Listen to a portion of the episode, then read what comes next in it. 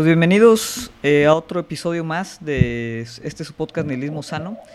Eh, este es un episodio muy, muy especial. Pues tenemos invitados eh, de otro, otro podcast muy interesante también, del cual particularmente yo, yo, soy, yo soy fan. Y pues es, es una edición especial porque pues vamos a hablar del cine.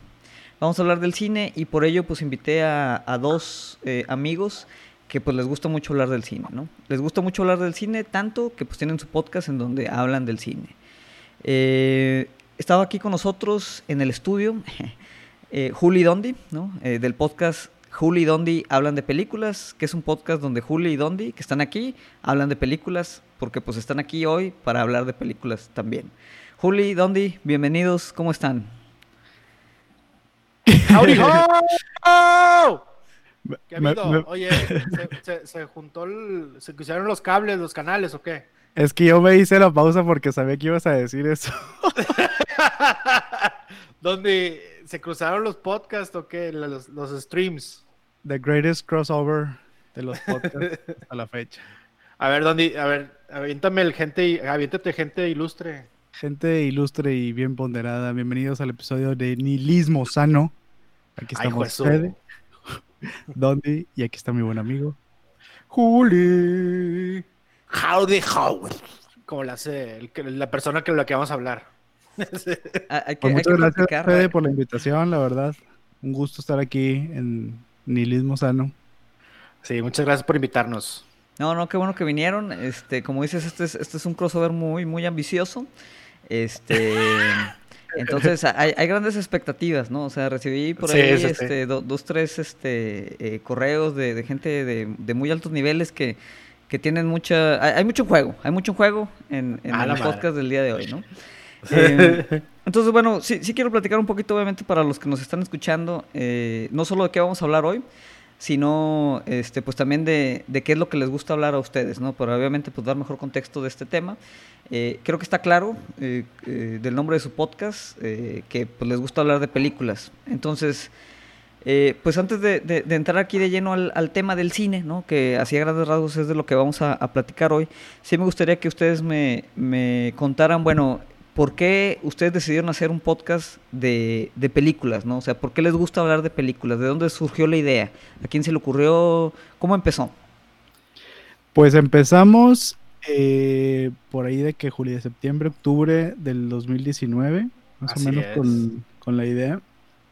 Y ya teníamos como que la idea de... Siempre hablamos de películas, la neta. Cuando nos juntábamos así con amigos y demás, era como que un tema recurrente y, de repente muchas cosas quedaban así de que, ay, que, ah, se me olvidó decirle esto, ah, se me olvidó recomendar esta película, ah. Este, entonces dijimos, ¿sabes que Necesitamos un, un, outlet para hablar de películas, este, sin estar molestando tanto a la gente. y que la gente que le interese, porque seguro hay mucha gente que es fanática del cine, este, pues que tenga ahí un lugar donde escuchar cosas que, bueno, nuestra intención con el podcast es como no solamente hacer una reseña o un review, sino como que siempre se lleven los, los McNuggets, que se lleven algo de información de que, ah, órale, eso no sabía. Ah, Para pa, pa, De, dato, dato curioso. Que te lleves algo de, de, extra, ¿no? De algo de, un conocimiento general que, que, te sirva como para después tú hablar pláticas con, con eso de que. Sí, o sea, yo extenderla de, ¿sabías que? ¿Sabías este, que? Eh, toda esta historia del Juli Dondi hablan de películas como todas las buenas historias empiezan en un bar, en la peda. Eh, claro, claro, obviamente. nada mejor que hablar de películas borracho, ¿no? O sea, es, como... Obviamente, güey. Obviamente. Y... Pero de hecho, aún y antes, o sea, eh, yo, yo a Dondi lo conozco desde secundaria y desde ese entonces hablábamos de películas y de cosas de ese estilo. Entonces, pues siempre hemos tenido como esa ese hobby de platicar de películas y de series y de todo ese rollo. Y, y, por ejemplo, o sea, de, de todo, el, mundo del cine, pues es un mundo inmenso, ¿no? Es, es una industria gigantesca. Eh, no le digas menso. inmenso. O sea. Ah, inmenso. O sea, es, eso nos trae a ofendernos. es como menso, pero muy grande, ¿no? Ah, ok. eh, entonces, es, es, hay un montón ahí de, películas y temas, ¿no? Eh, digo, yo los conozco a ustedes también personalmente como, como amigos, pero sí, sí me gustaría también que me platicaran, bueno, o sea, el, eh, de todo el universo del cine, o sea, qué es lo que le gusta a Juli, qué es lo que le gusta a Dondi, o sea, qué películas ven ustedes, ¿no? De, de cuáles les gusta platicar, ¿no? Obviamente en su podcast hay de todo, ¿no? Pero así particularmente aquí, o sea, es que de lo que nos gusta a nosotros, las películas que nos divierte ver son estas, ¿no? Dondi. pues mira, la verdad, como, como dices, ¿no? el es mucho de antojo. O sea, es como, es como medio preguntar este, cuál es tu comida favorita. Y realmente eso varía de día a día. O sea, fuera del aire, Juli mencionaba que de repente veías cine de arte y luego veías una película de Adam Sandler para contrarrestar. Sí, así es. Este, pero si me, si me tuerces la mano, este, porque sí me gusta ver de todo un poquito, si me tuerces la mano y me dices, escoge así más o menos cuáles tu, tus géneros, este, me gustan esas películas que, te dejan así como que un final ambiguo, que te dejan medio pensando. Me gustan las películas, me gustan mucho las películas de viajes en el tiempo por lo mismo, porque son de que casi siempre tienen un, un twist ending. Esas, esa clase de películas me gustan. Pero, pero, pues te digo, ¿no? Realmente veo de todo un poco. O sea, te gusta como que lo que ah. te deja, te deja pensando después, ¿no? O sea, que, que, que como queda ahí una, una resaca mental de de qué pasó, en qué terminó, o sea, que tú tienes que como que completar todavía las piezas ahí de algo, ¿no? Exactamente, sí. Como que la ves una segunda vez, dos años después, y dices tú, ah, caray, yo no había visto eso, ¿no? Como que esas películas que tienen replay value. Correcto. ¿Tú, Juli, qué, qué te gusta, güey? Pues me gustan muchas cosas, pero... Ah. De películas, de películas, perdón, perdón. Es, acuérdense que es, es este, es, es, familiar este podcast. Ah, ah oh, oh. este, no, mira, para empezar, Don, Dondi tiene un, un, un, amor ahí con Nolan. o sea, se le para el corazón cuando lo ve. Y, y, y, fíjate que con Hitchcock, que más adelante yo creo que va a salir en la conversación. Así es. Eh, Dondi de repente defiende a, directores que yo digo, no manches, o sea, Ryan Johnson, yo no lo he perdonado todavía. Sí, sí, sabía que iba a salir ese tema, eh, o sea, lo tienes eh, muy, muy instalado en tu, una cicatriz ahí muy profunda en tu corazón, ¿no? Con todo el tema de... No ha sanado, no ha sanado. No ha sanado, no creo que vaya a sanar, ¿no? Pronto. Nunca. este, bueno, pues a mí lo que me gusta, eh, digo, yo creo que los que escuchan el podcast sí se han dado cuenta que yo de repente puedo ver una película así de Disney, toda buena y así, y luego de que después en la noche veo una película toda de que, madres, güey, ¿por qué vi eso? Dark. o sea, sí tengo eh, esos gustos así medio extremos. Este, pero sí, o sea, a mí me gustan mucho las películas de acción. No sé, la de la de Hunter Killer de, de Gerard Butler es, me gusta un chorro. Este, también las películas de, de, de comedia, la de Tommy Boy, de, con este, el señor Chris Farley. Fat guy in a little coat. Esos tipos de cosas me dan mucha risa. Una leyenda, una leyenda. Dios lo tenga en su me como idiota cada vez que lo veo y aún así ya me hace todos los diálogos. Este, pero sí, o sea, yo, yo sí me considero una persona que, como dice Andy, es de, es de, de ganas, o sea, de, cómo te encuentras en ese momento porque pues no hay que hacerle el feo a las películas, nada más a la de Ryan Johnson no. en, ese particular tópico sí dibujas una línea ah, así. Ahí hay una línea en la, arena. correcto, correcto. ¿Y a ti, Fede, qué te gusta? Fíjate, digo yo, a mí obviamente digo, me gusta como todo mundo ver películas. Este, yo creo que sí, cuando era joven tuve una época eh, en donde iba mucho al cine. Eh, cuando estaba jovencito. Obviamente, pues a ver películas que uno ve de jovencito, ¿no? Yo creo que, por ejemplo, el Día de la Independencia ahí con Will Smith, este, oh, yo creo que la vi como 10 veces en el cine y cada vez era más emocionante que la anterior, ¿no?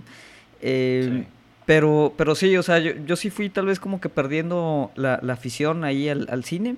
También, digo, veo de todos, ¿no? Desde, desde pues, la película más, más tonta que pueda haber hasta eh, cine del arte más abstracto. Eh, sin embargo, sí, yo, yo no me considero eh, pues un cinéfilo eh, para nada, ¿no? O sea, hay grandes películas, grandes favoritos que, por ejemplo, yo no he visto, ¿no? Y, no porque no quiera, sino tal vez porque pues, no, he encontrado el, momento o el tiempo.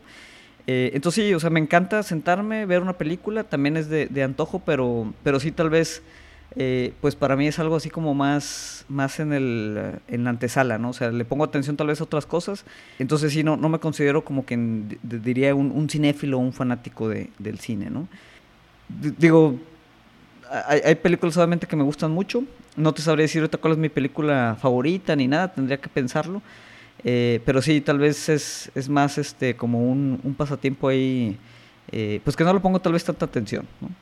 Así es. Sí, o sea, que la gente entienda que a lo mejor las películas no es lo tuyo, pero, o sea, lo tuyo realmente son las novelas de Televisa, que es algo que no, sé que no quieres que sepa la gente. Es, pero es una pasión diferente, es una pasión diferente. este eh, Como lo dice el dicho, dice. las estudio, es, es desde la estructura de los guiones, más que, más que todo, ¿no? antropológico, eso es antropológico. Es correcto, ah, pero, pero la gente no, lo entiende, no lo entiende, y por eso me juzga. Pero está bien, está bien, donde si no lo entiendes no pasa nada, o sea. de, hecho, acabo de tener una, un flashback de que por qué veo películas tan así, de que dices, ¿por qué vi esa madre? Me, me, dañó el cerebro. Y me acabo, me acaba de llegar un flashback de mi, de mi niñez. Yo apenas tenía 11 años y mi abuela me dijo, tú vas al cine. Y yo, ah, chido. Me llevó al cine y me metió a la película de Fuego en el Cielo, güey. Si la gente que no sabe qué película estoy hablando, es una película, ajá, que supuestamente es una, es una historia real donde abducen a un, a un tipo en, el bosque. Está súper traumante. Y te ponen como una hora de cómo experimentan con el tipo, güey. Y le ponen así que, ah, déjame, se ve lo alguien que le va a operar el ojo y se ve la operación del ojo. Yo tenía 11 años ahí. Y tu abuelita y te eso. Y mi abuelita de que, mira, mira, le están operando el ojo, mira, mira, mira. Y ahí, obviamente, mi, yo, eh, eh, de niño, pues te trauman, ¿no? Pero yo creo que por eso veo ese tipo de... Sí, o sea, digamos que es, es, sí, sí, sí, son cosas que lo marcan a uno. Así es, así es. Pero bueno, ya, basta de mi terapia familiar. No, no, no, aquí en, en Nihilismo Sano la idea es eso, o sea, estar todos muy sanos. Entonces, sí, hay, hay, que sacar ahí también esos, esos, esos pequeños traumas, ¿no? Bueno, eh, no, digo, ya con, con, ese antecedente, ¿no? Este, eh, pues ahora sí creo que es, es, es momento de, entrar un poquito en materia. Entonces sí quiero explicar aquí a pues, todos los que nos están escuchando eh, lo que queremos analizar el día de hoy, que es una película, ¿no? específicamente, pero es una película que habla de muchas películas, ¿no? Es, es, una película que habla no solo muchas películas, sino habla pues del cine mismo, ¿no? A, a un nivel, pues digamos, de, distintos niveles de profundidad más bien. ¿no?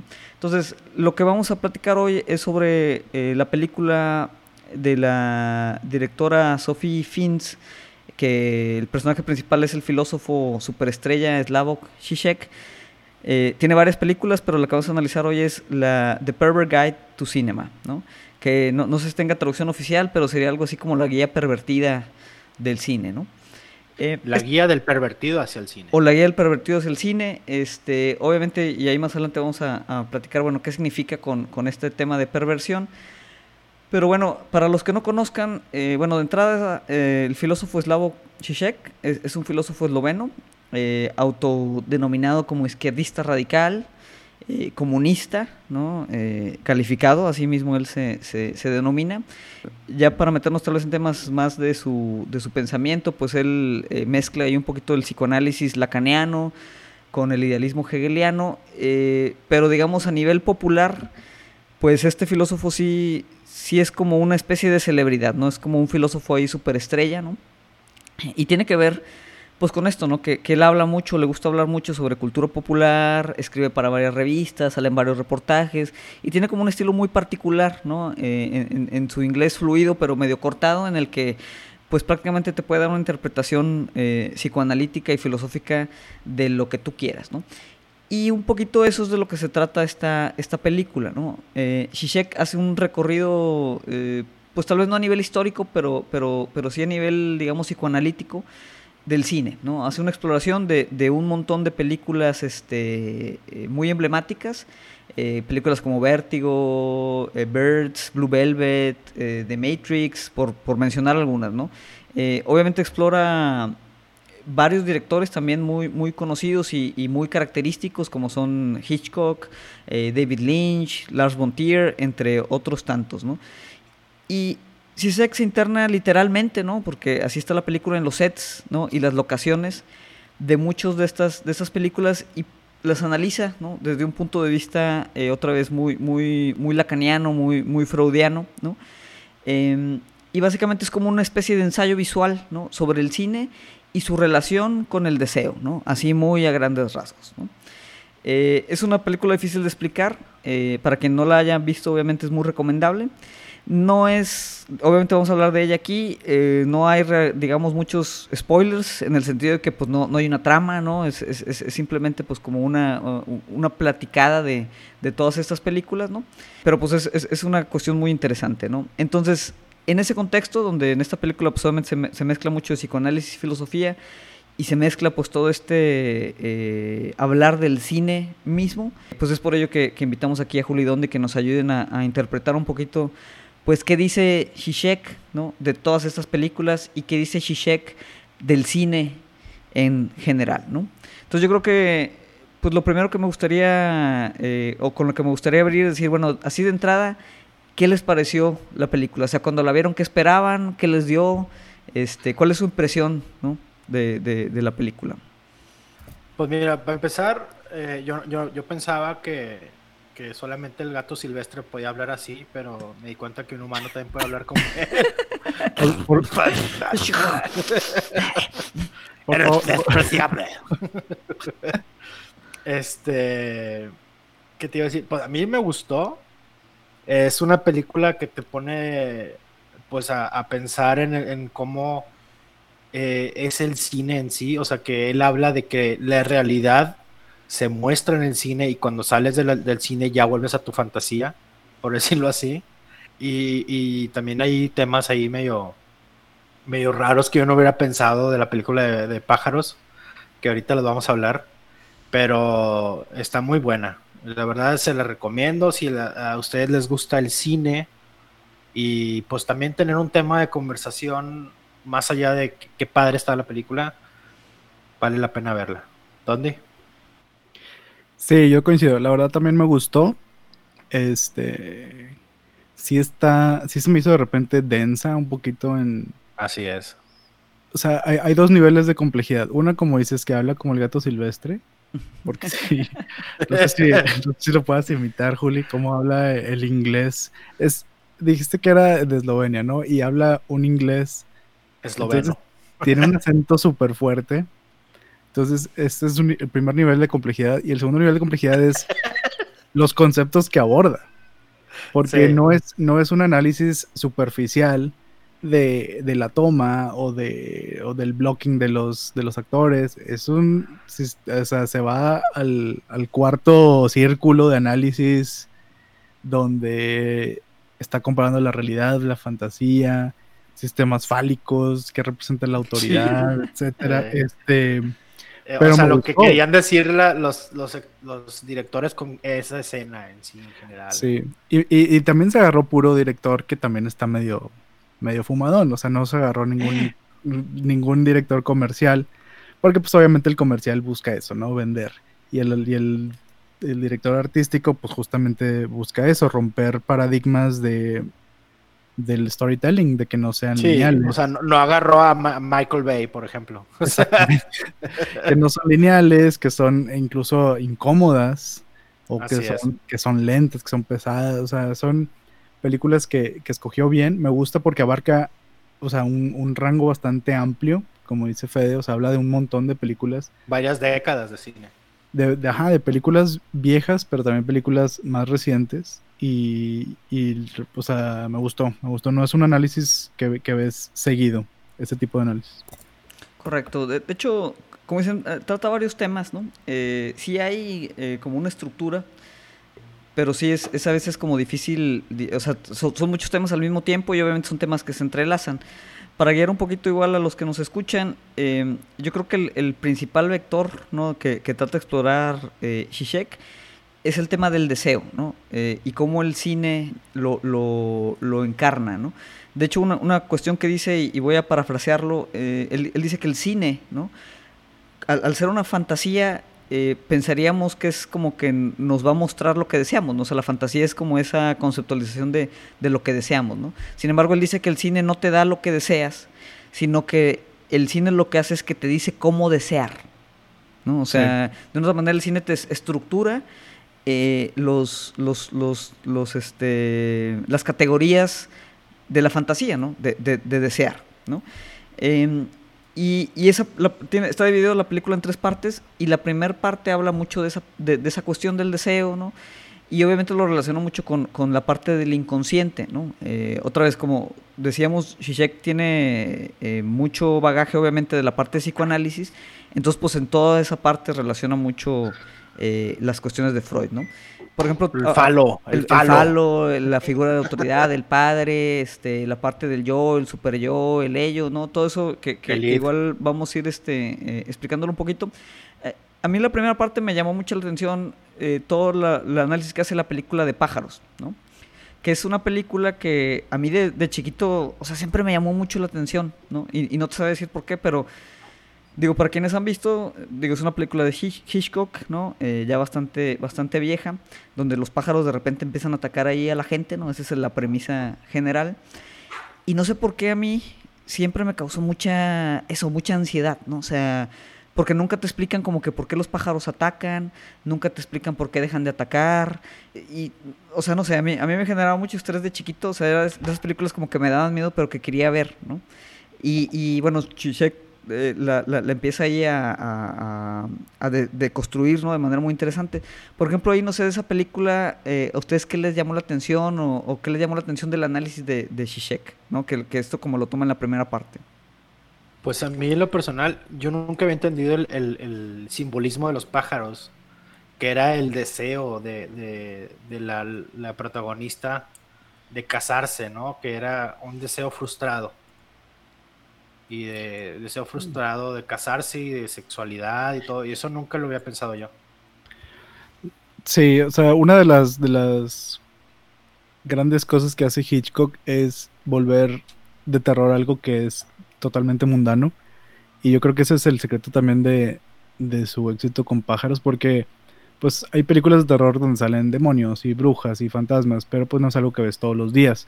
Y los pájaros literal los ves todos los días y se vuelve algo que dices tú, o sea, raya así como que en una especie de realismo mágico de terror, de que pues es algo que podría suceder, pero no está explicándome por qué y qué miedo que un día suceda. Y, y como dices, o sea, si se analiza desde el punto de vista de que, con, como dice Fede, con el, con el baja, bagaje freudiano que se, que se maneja, de que, y de hecho tiene una frase muy chida, birds are raw, incestuous energy. Sí, esa frase es, excelente. Porque, o sea, los pájaros son energía incestuosa pura. Qué, qué maravilla frase. Se avienta dos, tres frases por ahí a lo largo de la película que son así épicas. Raw incestuous energy, wow. Y habla del simbolismo de la película, ¿no? De, de del tipo que está, bueno, la, chava, la, protagonista que se va a enamorar del, del chavo y la mamá, que es como quien quiere bloquear esa relación, quien tiene medio un complejo de Edipo hacia la mamá y la mamá está, es enemiga de la, de la intrusa, ¿no? Correcto. Y se ve reflejado este simbolismo con los pájaros, ¿no? Los pájaros son eh, la representación del deseo de la mamá para evitar la relación de su hijo con esta mujer que viene a quitárselo, ¿no? Sí, sí, es muy interesante esa parte porque, otra vez, aquí empieza a hablar el del deseo, ¿no? Pero también lo que tocas tú, Dondi, de, de también estas rupturas que hay como en la realidad, ¿no? Entonces, eh, aquí como específicamente dices, eh, pues hay una relación de, un hijo y su madre y de repente como que llega esta extraña, ¿no? A interrumpirlo. Y en ese mismo sentido, pues de repente los pájaros interrumpen ¿no? esa, esa normalidad. Y, algo que explica Chishek, que me gustaría ver eh, eh, o, platicarlo aquí con ustedes, es, es que dice eso, ¿no? Dice que cuando algo de repente se vuelve tan traumático, ¿no? O, algo incluso es tan fantástico, lo tenemos que ficcionalizar, ¿no? O sea, como que no podemos eh, directamente acceder a, las cosas que, que, son, pues así como medio, medio, eso, traumáticas o, que son, pues, como una especie de pesadillas, ¿no? Entonces, eh, en este sentido, pues él habla de, de cómo los, los pájaros eh, quiebran, ¿no? O sea, de repente está todo normal, tantos platicando en la sala, bien a gusto, traen el tecito, y de repente, ¡paz! entran así los pájaros por la chimenea, ¿no?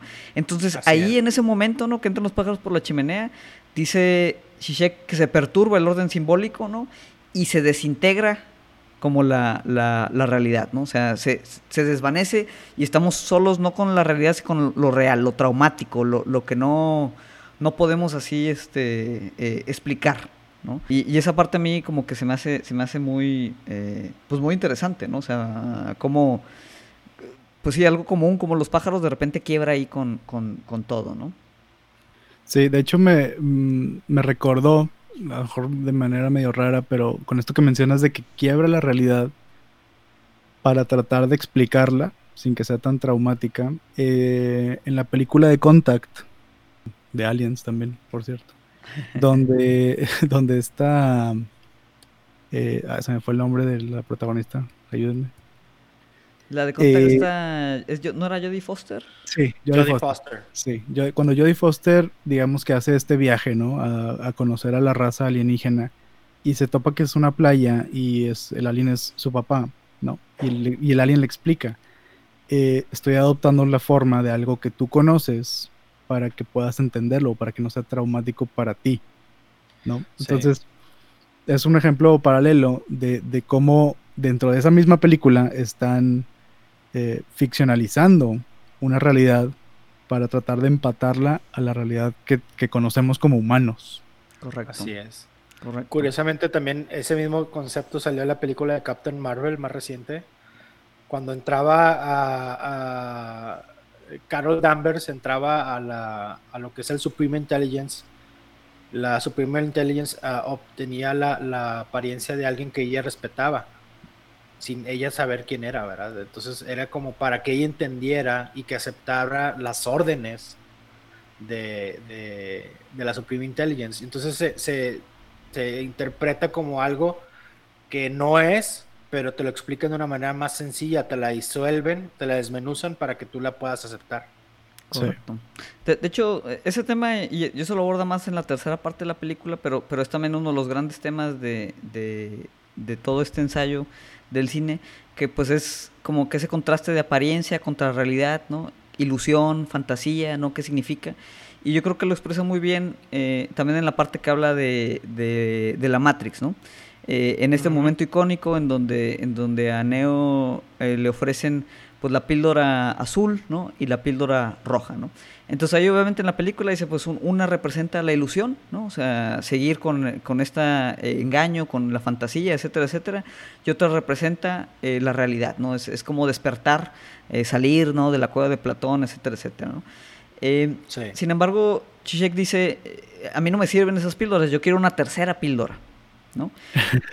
o sea, él subierte ese, ese, ese, tema y dice, yo quiero una píldora que, que me permita entender cuál es la realidad que existe en la ilusión, ¿no? Que es un poquito eso, o sea, ¿qué, qué es lo que hay de real, ¿no? En las fantasías que como que nos presenta eh, el, cine, eh, ¿no? ¿no? sé, ahí por ejemplo, o sea, cómo, ustedes cómo interpretan esa parte, eh, o sea, ¿qué relación tiene, tiene estas, estas como que mundos inventados, ¿no? del cine con, con, la realidad? O sea, ¿dónde, ¿dónde cambia uno? ¿Dónde entra el otro? Bueno, yo, yo lo voy a decir ahora sí que porque yo lo puedo traducir a, mi mundo. Yo estoy pues muy metido en el tema de ciberseguridad y estamos estudiando qué es lo que es el Windows 10. Y en el Windows 10 te vienen con las computadoras nuevas que instales e inclusive te obligan a que, lo, que hagas una actualización a ese nuevo sistema operativo. En teoría es gratis, pero no te das cuenta que tú estás dándoles, al, instalarlo les das la, la, pauta o les permites a ellos que te estén observando constantemente tus movimientos y todos tus datos. Entonces, pues eh, creas, eh, creas un sentido de seguridad al decir, oye, pues es un producto Windows, pero no tienes esa, no te voy a decir lo que voy a hacer yo contigo con tus cosas gratis, ¿no? Yo lo interpreté así, muy, muy, muy a mi mundo, a mi modo de parecer, que, o sea, te hacen crear una, una realidad, un falso sentido de seguridad para poder después ellos hacer lo que ellos quieran contigo. En, el, en, la Matrix es muy, es muy similar. Te dan, te mantienen en la, en la realidad que ellos crearon en su Matrix para que tú puedas tener tu vida, puedas hacer lo que tú quieras, pero a cambio ellos están alimentándose de ti. Y, es como dice Zizek, o sea, yo quiero una tercera píldora que me haga ver la realidad de esas dos opciones para entender qué es lo que, está pasando realmente. Correcto. Yo, así lo veo. Correcto, sí, sí. Sí, de manera que como que ambas, ambas píldoras tienen pues un rastro como quiera de engaño, ¿no? O sea, eh, o sea como que en la realidad misma también hay cierta cantidad de, de, fantasías que nos construimos, ¿no? Y, y lo que Zizek ahí trata de decir es, oye, yo quiero entender pues esa relación que hay entre, entre la, fantasía y la realidad y cómo me la presenta el cine. Hay, hay, una escena bien interesante, no, no cómo se llama la película, pero la ponen ahí en, eh, en, eh, la pone Shishek, en donde es una película en blanco y negro y están platicando dos personas, este, eh, todo normal, muy realista, y de repente va caminando esta chica por unas vías del tren y como que aparece el tren, ¿no? Y, y, en las ventanas del tren, pues se ve como toda esta serie de, de, imágenes, de, de fantasías, de cine, o sea, de sets, ¿no? Eh, entonces dice, es como esa parte, donde de repente está la parte realista y luego de repente llega este momento mágico, ¿no? En donde, en donde se quiebra ahí la, la realidad, ¿no? Y se sustituye, ¿no? Como por la fantasía es, eh, del cine, ¿no? sí, de hecho, es de los primeros ejemplos, ¿no? Sí. Creo que se llama Possessed la película. Ya. Y, sí, no, solamente para complementar ahí. Correcto, correcto. y bueno, comentábamos, eh, la parte uno pues habla mucho de, ese tema, ¿no? del deseo, el inconsciente. Y en ese sentido otra vez toma mucho del psicoanálisis. Eh, hay, un análisis bien interesante que hace de, los personajes este de Groucho, Chico y Harpo, eh, que los relaciona con, como los tres niveles de, de como la estructura psíquica de, Freud, ¿no? Que son bueno, en, inglés es el, ego, el superego y el, y el ID o el id, o en español a veces lo ponen como pues el yo, el super yo, este, y el, el ello, ¿no? Entonces, ahí digo, voy a explicar así muy brevemente como que, qué representa cada uno de ellos para, para ver si ustedes, este, cómo lo, lo, lo interpretan o lo viven, ¿no? Eh, el ello, pues, Freud decía, es como esta parte eh, primordial, ¿no? Es como la parte de este que ya traemos heredada, los instintos, ¿no? Es como el deseo así puro, ¿no? En, en, su forma más, este, más directa, ¿no? O sea, luego dice, hay, hay un superego o un super yo que es como la parte que, que reprime, ¿no? La, la autoridad, ¿no? Es, es, es, es, lo que, pues de una otra manera, como que trata de controlar a, a ese deseo suelto, ¿no? Que está en el ello, ¿no? O sea, es, como la parte represiva de nosotros, ¿no? Y hay una parte que es el yo, ¿no? Nuestra identidad normal, que pues es como la mediación, ¿no? O lo que trata de racionalizar este, la, relación entre ellos dos, ¿no? Entonces, él, él hacía esta referencia o esta eh, como comparación tanto en el personaje de Groucho, Chico y Harpo, ¿no? Eh, que por ejemplo, pues Harpo es, es este cuate que es mudo, simplemente pues como que eh, se, deja llevar, es, es, es, a la vez como malvado, infantil, ¿no? Que, que representa el ello. Eh, Groucho, que es como esta figura pues otra vez así de autoridad, es la que, la que controla, la que reprime, ¿no? Y Chico, que es como pues el, el, ente así racional, ¿no? Y luego también eso lo relaciona con, con la casa de, de, la película de Psycho, ¿no? Eh, que tiene como tres pisos, ¿no? También dice, pues, el, el, sótano es, es el ello, el tercer piso es la parte de, del superego, y el, la parte esa donde entramos, pues es el, es el yo, ¿no? Y, y, entonces entre las tres hay siempre ahí una, una, una tensión, ¿no? Eh, no sé, por ejemplo, es, esta parte de, de, de, como esta relación entre lo, lo, lo instintual y, una autoridad ¿no? que nos tiene que como reprimir o nos tiene que, canalizar. O sea, ¿ustedes cómo lo vieron tanto en los ejemplos de Zizek ¿no? o, en el cine en, en, en, general ¿no? o en su vida? ¿no? O sea, ¿cómo, es, es algún concepto que ya habían escuchado antes? Eh, ¿Sí les sonó? ¿O es de que nada, pues Zizek se la fumó ahí nomás bien cañón? No, no, no. eh, fíjate, en, en respecto al de Psycho, yo sí nunca lo había visto de, de ese nivel Y no sé si se la fumó o no. Pero, pues, once again, no hay, no hay respuestas equivocadas ni correctas porque, pues, todo es de interpretación, ¿no? Y, bien argumentada, pues, sí, sí la defiende Shishak en ese aspecto. Y, con lo otro de los, de los Groucho, eh, Chico y Harpo, los hermanos, eh, fíjate cómo lo usa, pero para fines comédicos. O sea, esa es la parte que se me hace interesante a mí, que como a pesar de ser tres niveles, están ligados entre sí y separados. O sea, digamos, dándole un cuerpo y voz, bueno, pues voz no a Harpo porque es mudo, pero los otros eh, generas como interconexiones entre ellos. Dinámicas, exactamente, entre ellos. Que, que por luego salen, por ejemplo, los tres chiflados, que pudiera ser también como un paralelismo de, los, de los Groucho Brothers, eh, donde igual hay uno que es autoritario, que es más violento, que golpea, hay otro que es más ingenuo, inocente, eh, es más benévolo, o sea, como las tres, las tres cosas, si las separas, eh, te, presta mucho para, para fines comédicos. Sí, de hecho, esa, esa tercia siempre se ha utilizado en la comedia. Eh, o sea, a mí me, suena mucho, por ejemplo, en el, en el en Disney, por ejemplo, eh, lo que es Mickey, Goofy y Donald son los tres, los mismos, tres personalidades.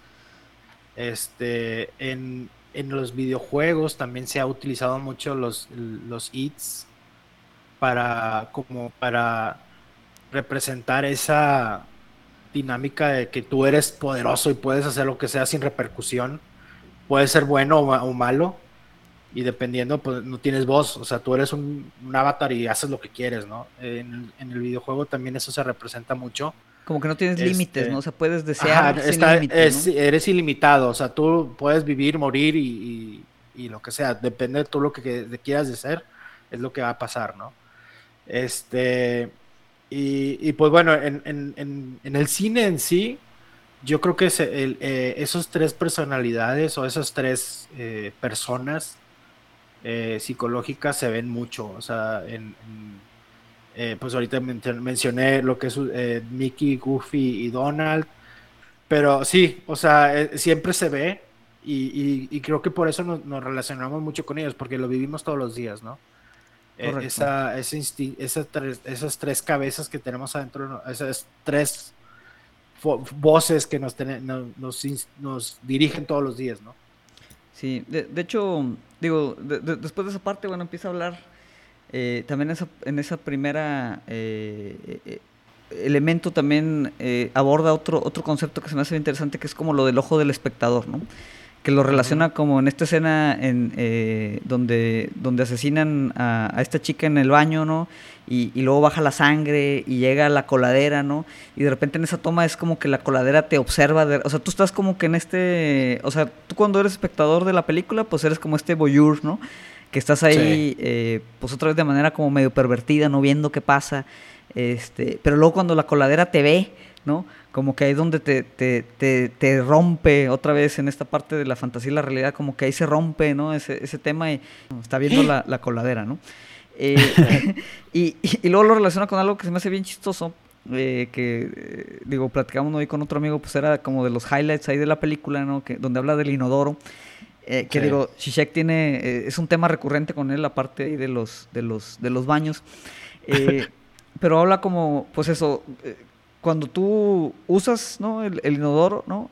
y le bajas, o sea, el, gran terror, ¿no? Eh, eh, donde se quiebra así otra vez la fantasía y te enfrentas con lo, traumático, lo real, es cuando ese objeto no solo no se va, sino que se va y regresa. ¿no? o sea, eh, digo, posiblemente, digo, a mí me ha pasado, yo creo que ustedes también en algún momento les ha pasado, pero ese, cuando regresa, ¿no? El, el, objeto ahí que, que, presenciamos es como, como ese tema de la coladera, o sea, es como que ahora el, objeto nos ve a nosotros, ¿no? O sea, nos regresa la mirada, ¿no? Entonces, ahí no sé tanto de, de cine como experiencia personal, como, cómo, sienten esa parte, ¿no? Fíjate, yo nada más quería complementar ahorita que decías de lo de la escena donde asesina y la coladera te ve de vuelta. Eh, ahí también se menciona algo que también se me hizo curioso, que pues después del asesinato llega Norman Bates a limpiar el baño. Y es una escena larga, es una escena muy detallada, muy metódica de cómo se lava las manos, cómo trapea, cómo limpia los azulejos. Y habla un poquito de, la satisfacción de un trabajo bien hecho, ¿no? O sea, por más ruin que sea la acción que acabas de cometer, aún así hay algo de, satisfacción y de, y de, elegancia en cómo está cubriendo su trabajo del, trabajo en sí. Este, que también se me hizo interesante, ¿no? O sea, analizar esa parte de, de alguien metódico también. O sea, que, que, no se dejó llevar, o sea, volviendo al lead y al superego y el ego, o sea, ahí entra en una fase, digamos, de, de total dominio de, su situación y de que, ok, necesito hacer esto, déjame lo hago y lo hago bien. Este, pero bueno, regresando a lo del excusado, este, sí, yo creo que todo el mundo nos ha pasado eso. Este, a, unos más que otros. Y, y, incluso la escena que ponen en el en la película, eh, que es una escena de otra película, es, es, de un asesinato, ¿no? Entonces se ve como que regresa, pero sangre, lo cual todavía está más...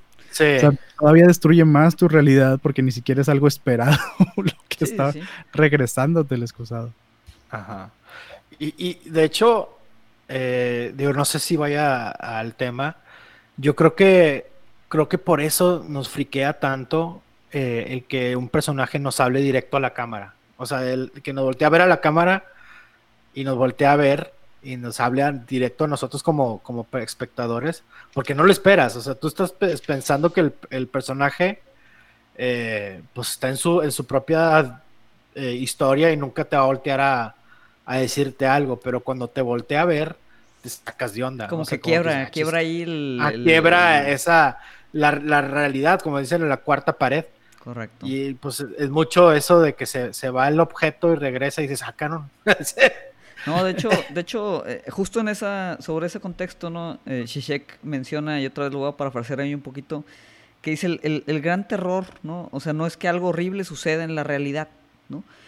Sino que algo tan horrible suceda, o sea, que sea tan traumático que desmorone la idea misma de la realidad, ¿no? O sea, o sea no es que algo sea medio gacho, o sea, sino que, que sea tan, tan, tan traumático que, prácticamente quiebre por completo, o, sea, que digamos, esto no puede ser real, ¿no? O sea, eh, esto no puede ser, que es como esa escena donde, la sangre vuelve así de, del excusado y dices, oye, e, es que esto no puede estar, no puede estar pasando, ¿no? Eh, eso que tú comentas, Juli, de cuando, cuando te habla a ti directamente, me acuerdo yo mucho también cuando estaba chavillo que de repente veía los especiales de magia, ¿no? Acá de David Copperfield, ¿no? Yo creo que también ustedes vieron algunos.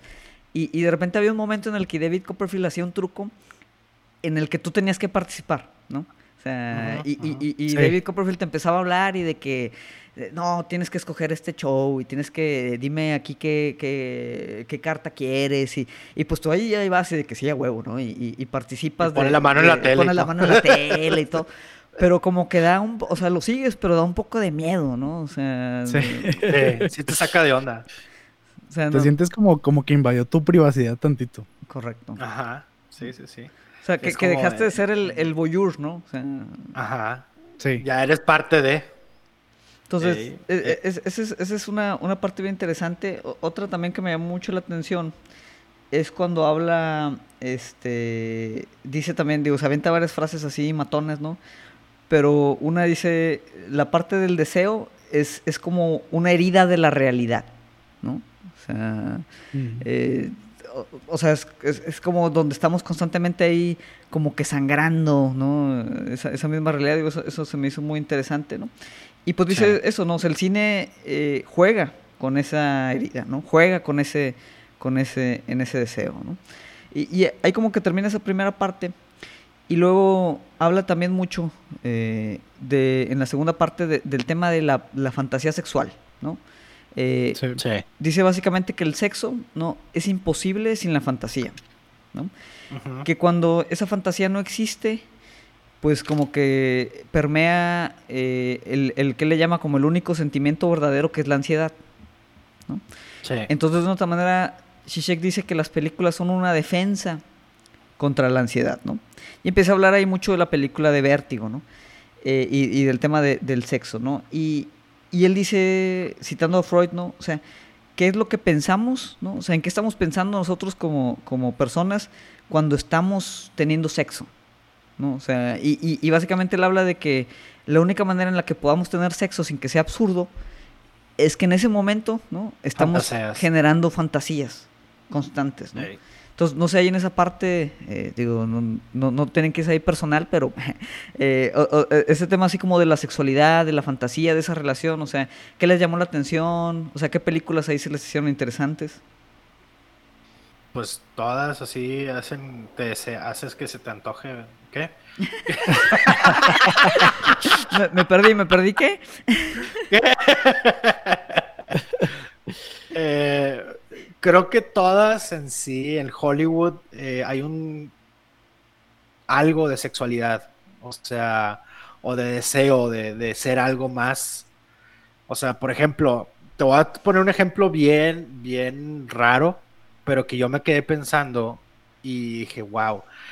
En la película de Frozen, la canción, la de Let It Go, o sea, habla de que pues sí, deja de ser tú, deja tu pasado y todo, pero también habla la canción de liberación sexual. O sea, tú eres como, ya puedes ser una mujer empoderada y tú eres así porque eres mariposa de barrio. Pero, o sea, habla mucho de eso y es una película de niños. Sí, sí, sí. Y es esa, esa liberación de, liberación sexual, de decir, yo puedo decidir a quién voy a querer y a quién voy a amar y a quién con quién me voy a acostar, ¿no? Y, y en todo se ve, o sea, en todos las, en los productos de, desde Coca-Cola hasta lo que tú quieras, siempre hay un tema de sexualidad ahí inherente. Eh, nuestro día a día es, es algo de sexualidad. Eh, sí, es, un deseo que, nos, está moviendo, ¿no? Constantemente. Así, es un, es un drive, ¿no? Es, un, es, un, es algo que nos motiva a seguir adelante. Eh, no sé dónde, qué ibas a Sí, no, a mí sí se me hizo interesante también ese aspecto porque, eh, bueno, aquí también viendo las notas hay una pregunta que hace el mismo y dice, ¿por qué nuestro líbido necesita un universo virtual de fantasía? ¿no? O sea, ¿por qué no nada más podemos experimentarlo y ya? Acceder directamente, ¿no? A eso. Ajá, ¿por qué, ¿por qué necesitamos ponerlo en contexto? Y dice justamente eso, o sea, necesitamos la ilusión para que se sostenga a sí mismo. Y él hablaba mucho también de, la cuestión de que a veces el erotismo o la sexualidad era más poderosa a través de las palabras que en el propio acto en, sí del, sexo. Y, y, de hecho hablaba este, de manera de, por ejemplo, de las películas pornográficas donde decía él, eh, ahí hay una deconstrucción de, de, que están representando el acto, pero quieren meter una historia que, que destruye una cosa con la otra, que no van en contexto, que por querer darles una estructura eh, se pierde una y se pierde la otra, ni, ni siquiera se complementan, ¿no? Y él hablaba de, de, escenas, incluso, por ejemplo, en la, de, en la de Blue Velvet, que hay una escena, digamos, de una violación mental, porque, o sea, el, tipo ni siquiera la, la, toca realmente, pero el cómo le habla y el cómo la está tratando, hay un cierto grado de, erotismo, de frustración sexual, que, era, que se liga a lo, que mencionaba Sisek de, de, Freud y del aspecto fálico, de autoridad o de, poner esa autoridad sobre la otra persona, este, en este caso específico sobre la mujer, y, y como siempre es un drive, o sea, del personaje sí, de hecho, eh, eh, en sí, eh, el deseo como tal es, es, querer algo que ahorita en ese momento no tienes, ¿no?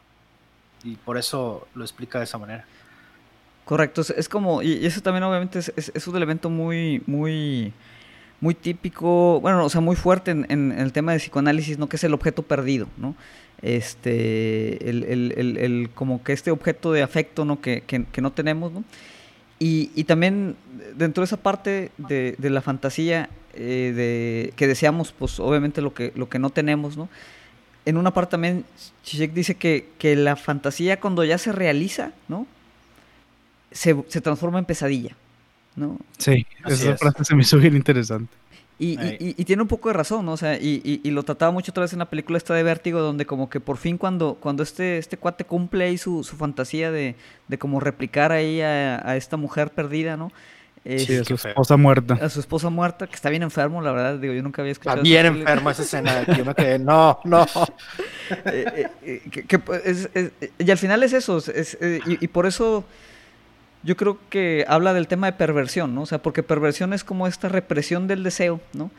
Pero tú cuando reprimes un deseo, pues el deseo sigue ahí, ¿no? Simplemente que por pues el tema social, la, la socialización, las, las, la figura de autoridad y todo, tú lo reprimes, pero el deseo permanece, ¿no? O sea, no, no lo terminas de, de, superar.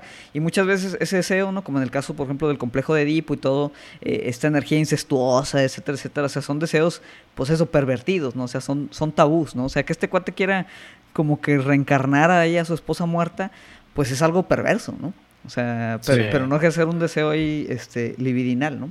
Y, y, los furros, ¿qué, les ¿qué se les perdió a los furros, güey? un tornillo, yo creo.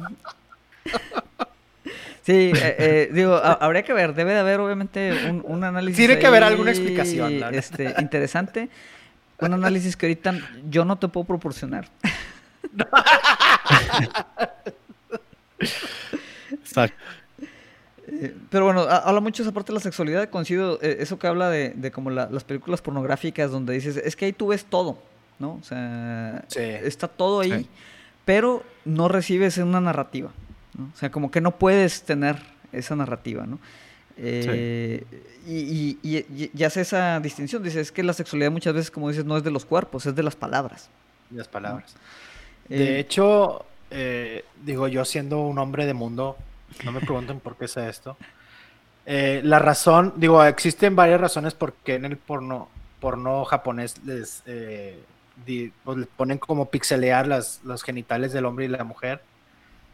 Y digo, una parte pues es por eh, algo del gobierno, pero lo que explica el, uno de los pornógrafos más prominentes de Japón es que dice que la sexualidad o el deseo realmente se ve en la cara. O sea, lo erótico es el placer que eh, transmite la cara.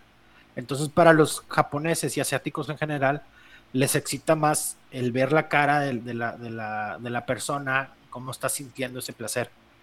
Y entonces se me hace muy curioso eh, que, o sea, al, prohibir ver los genitales, te tienes que enfocar en algo más que es lo que te causa el placer, el deseo de ver la persona, la cara de la persona.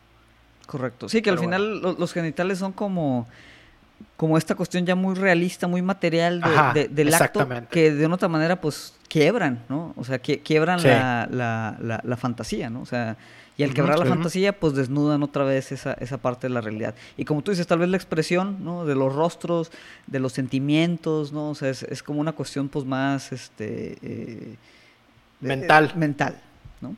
Intelectual, sí. Correcto.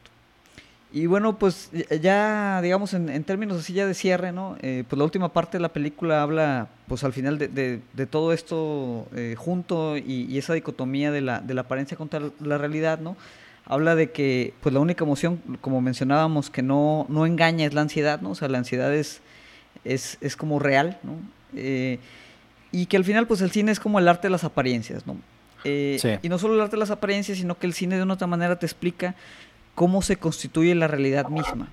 ¿no? Eh, habla un poquito de que pues, el mensaje eh, a veces es la forma misma, ¿no? Eh, y sí, muchas de las películas que él explora, pues el, mensaje se da a través de, la estética, los cuadros, ¿no? cómo se construyen obviamente la, la, la, cinematografía, ¿no? Entonces, dice que las formas mismas, ¿no? Son las que muchas veces comunican, ¿no? Te hace pensar en términos, en términos visuales, ¿no? Eh, y cierra, por ejemplo, con toda la parte de, de, de, la escena donde Darth Vader se transforma en Darth Vader, ¿no? Sí. Eh, y habla, obviamente, relacionando con la ansiedad, que Darth Vader es otra vez el padre en, el psicoanálisis, esta, es esta figura que te reprime, te, de autoridad, es la que te castra, Castrante. Eh, y dice Darth Vader, pues representa a ese, la ansiedad en, su más puro forma, porque es el padre que nunca muere, ¿no? Em, y, todo esto lo, construye visualmente, ¿no? Entonces así, digamos, ya en, esta última parte donde, donde habla mucho de la forma, ¿no? Y, y, cómo el cine es esta, pues otra vez, el, arte de la apariencia. Pues no sé, ustedes como cinéfilos, este, eh, pues qué les deja este, esta, este cierre o qué les deja en general la, la, película. Ay, pues me deja muchas cosas pensando. Eh, en sí, yo, yo siento que, la película así de, la que estamos eh, analizando ahorita, nos habla de, de, lo que es el cine en sí, la, experiencia de ir al cine. Este, en, mi punto de vista muy particular, eh, para mí el cine es como ir a, aparentar que tú estás ahí en el, en el mismo barco con Tom Hanks ahí peleando contra los nazis, o el pensar que también podría ser un hobbit y estar ahí peleando contra los orcos en las minas de, de Minas, Minas Tirith, no, en Moria, en Moria. Este, y es esa apariencia que te hace como transportarte a ese, a ese momento, ¿no? Obviamente, pues sí se nos da más, más, más fondo, pero como cinefolio, yo creo que eh, si aprecias realmente el cine, vale la pena verla, como para darle un poquito más de, sacarle más jugo a, la experiencia de ir al cine. Aunque ahorita pues está perdiendo, no sé cómo vaya a ser el futuro del cine con esto de la pandemia y el futuro que se nos viene encima, pero pues hay que ver, ¿no? Aún así yo, yo siento que no, las salas de cine no van a morir, simplemente van a evolucionar a algo más. Correcto. ¿Dónde? Eh, sí, bueno, yo tengo aquí nada más unos dos comentarios y, dos frases que me gustaron que quiero retomar ahí de la. Yo ¿No tienes McNuggets? McNuggets no. Ay, güey, no, no, fue, no pasó por los McNuggets. Es que no, no, depositó, no depositó McDonald's el cheque. Sí, no, pues es que ahorita estamos en, en off-season. En off-season, sí. Este. Eh, parte de lo que mencionabas eh, de que la ilusión o la, o la, parte fantástica define un poquito la, realidad. Me recordaba un, cómic de Batman y de Superman y de la Mujer Maravilla. Porque ya vemos que cuando agarran el, lazo de la verdad de la Mujer Maravilla, este, pues no puedes mentir, ¿no? Tienes que decir la, verdad. y, los tres están agarrando el, lazo de ella y dice ella, hay que decir nuestros nombres, ¿no? Y ella dice, no, pues yo soy yo soy princesa Diana, ¿no? Y el otro dice, yo soy Kal-El. Y cuando dice Batman, dice, yo soy Batman. y está diciendo la verdad. Sí, él es Batman. entonces, eh, partimos de que, de que Bruno Díaz, Bruce Wayne, es, es, es la parte ficcionalizada de él. Así cuando, cuando pensaríamos que sería al revés. Y en el cine creo que es algo similar de repente. Y, aquí cito la frase de, de que dice, si quieren encontrar algo que sea más real que la realidad, vean la ficción del cine. Porque ahí como que te la presenta con un zoom, así de que esto es la representación del deseo, esto es la representación de los tres niveles de la psicología, etcétera, ¿no? Siempre te lo ponen como que más cerquita para que lo puedas como que digerir de cierta manera un poquito más. Y por último, eh, esto me recuerda, hay una frase de un libro que escribió Jim Carrey, que como todos sabemos Jim Carrey en sus últimos, en los últimos años ha estado medio, medio loquillo. Iluminado, iluminado. iluminado. Este, escribió un libro eh, que no he leído, pero, pero la frase con el eslogan del libro dice, nada de esto es real, pero todo es verdadero. Así es. Y creo que el cine es es eso, también. O sea, nada es real, pero todo lo que te está mostrando, de cierta manera, es verdadero. No, no, no, son, no son conceptos contradictorios. Está muy buena esa frase, ¿no? Para que nos vayamos a, a pensarla. Este, y, y, sí, digo, coincido. Eh, sí me gustaría, digo, muchas de las películas que analiza aquí Shishek, yo debo admitir que no las he visto. Eh, tal vez debería de haber varias, hay, hay unas muy interesantes. Eh, tal vez ya en un nivel así más de, gustos, ¿no? Por ejemplo, no sé si, si ya para cerrar, o sea, de, esas películas que, se exploran, ¿no? ¿Cuáles son las que ustedes sí han visto o cuáles son las que ustedes recomendarían? Que dices, es que esta película sí véanla. O cuáles no. De que, oye, es que David Lynch de plano mejor ni lo vean, ¿no? Eh, eso iba a decir exactamente. David Lynch eh, es como verla cuando estás en un dark place. no, o sea, verla, verla cuando estás solo o, con la persona que lo vas a ver eh, que esté en ese mismo mood de ver la película de David Lynch. Este, eh, de las que yo recomiendo, Psycho es muy buena. Eh, es muy buena. Me encantan las, las tomas que cuando sale Norman Bates vestido de la mamá, que de repente se eleva a, la, toma para poder ver totalmente, completamente el asesinato del señor. Este, Está buenísima. Eh, y pues de las. Mm, no sé, de las, de las otras. No sabría cuál otra recomendar. ¿Dónde? Eh, yo, sí, yo sí he visto varias, no todas obviamente porque sí mencionan muchas, eh, pero sí he visto varias. De las que yo recomendaría es definitivamente Hitchcock. Hitchcock no tiene... Sí, así es. O sea, no tiene falla. Birds, Psycho definitivamente. Vértigo también. Este... Y de Lars von Trier menciona una que se llama Dogville. Esa también es muy, muy ah, padre. estéticamente es, muy padre porque es como, como si fuera puro teatro. No hay, o sea, es la gente que vive en un pueblo, pero el pueblo está simplemente delimitado por líneas en el piso. Entonces, visualmente está, está bastante interesante. Eh, otra que yo recomendaría pues son las de Charlie Chaplin, que menciona ahí como... Ah, de hecho, reiteradamente las menciona para, ejemplificar ciertas cosas de la música, del personaje, del padre autoritario, etcétera. Este, dictador. Sí, como que siempre tenemos a Chaplin como de que, ah, pues era un comediante del cine mudo, ¿no? Pero cuando ya ves sus películas y dices tú, el tipo sí era un genio, era un genio. realmente sí era. Así era muy bueno sí era, hacía crítica de política, hacía, o sea, no era nada más el comedia física de, ay, se resbaló, no, no, no, no. Mm, pues, si, si los franceses no se quejan de él, es que les gusta, es bueno, güey. los franceses se quejan de todo, güey. Entonces, si los franceses dicen que Chaplin es bueno, y es bueno. sí, ya y finalmente, de Lynch, de Lynch, yo he visto unas dos o tres nada más de él. La única que te podría decir, esta sí, vela, es la de Mulholland Drive. Me acuerdo que cuando la vi, realmente la renté en DVD. Abro el DVD y venía una hoja que decía 10 claves para entender la película. Wow. Una hoja, o sea, ahí en, el, en la caja. Sí, o sea, era parte de parte de la de como el librito que te viene. Ah, yo pensé que de que alguien la había dejado ahí de que la vio y de que, oye, ahí te, ahí te van unos tips. Hubiera estado genial, hubiera estado genial. Sí. Oye, todavía hay discusiones de qué significan varios temas de la película de Mulholland No, hombre, esos tips no me sirvieron de, nada. No me sirvieron de nada esos tips. Eso porque los tips eran de que, fíjate eh, quién está fumando en el cuarto rojo.